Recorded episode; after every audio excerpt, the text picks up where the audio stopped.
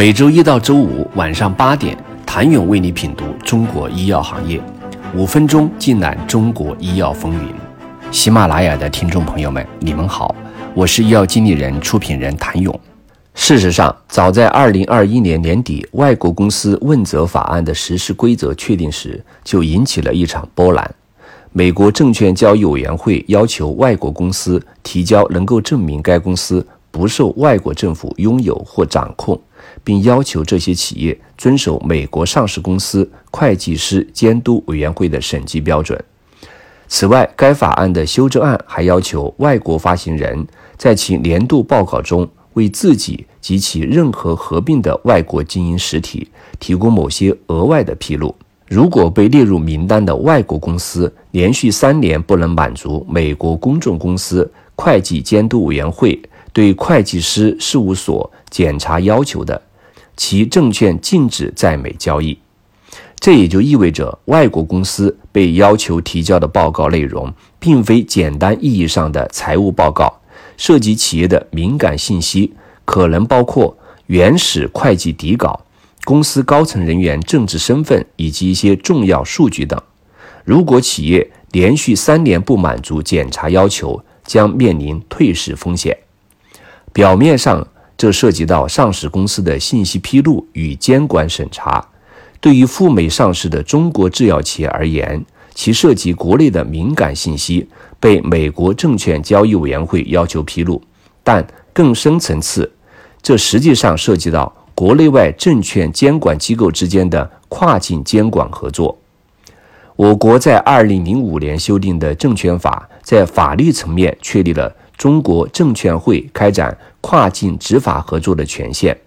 在此基础上，中国证监会同六十一个国家和地区的证券期货监管机构签署了六十七份双边监管合作谅解备忘录，并于二零零七年五月签署国际证监会组织磋商合作及信息交换多边谅解备忘录。在该组织下开展与境外监管机构的合作。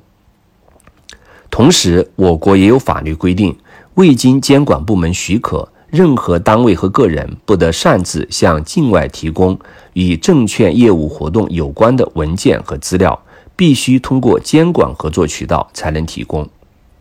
二零一三年，中国证监会就曾配合美国公众公司会计监督委员会进行跨境监管协作。在美国证券交易委员会、美国公众公司会计监督委员会提出协查请求后，向其提供过一家公司的会计底稿。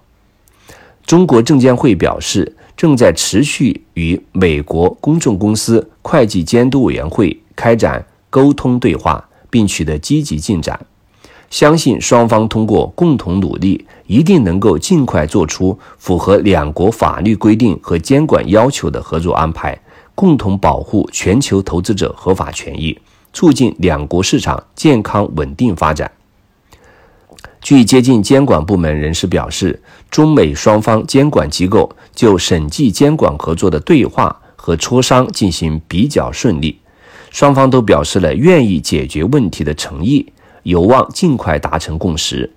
对于撤出美股回归 A 股或者港股，有投资人表示，当前 A 股和港股仍可以继续融资，甚至流动性更好。或许这些企业在 A 股或者港股会有更大的机会。一线投资者坚信，虽然药品有国界，但是疾病没有国界，只要有病就要吃药的逻辑没有变。医药创新投资就没有问题。对于此次涉及的相关企业，国内一家创新药企负责人表示，相信相关企业都会找到合适解决方案，并保留美国上市公司资格。国际化远比想象的艰难。当下一心谋求海外更广阔市场的中国创新药企，在应对海外的任何风吹草动时，仍显得无比脆弱。百济、再鼎、和黄三家中国创新药明星企业被列入美国证券交易委员会发布的外国公司问责法的暂时性认定名单，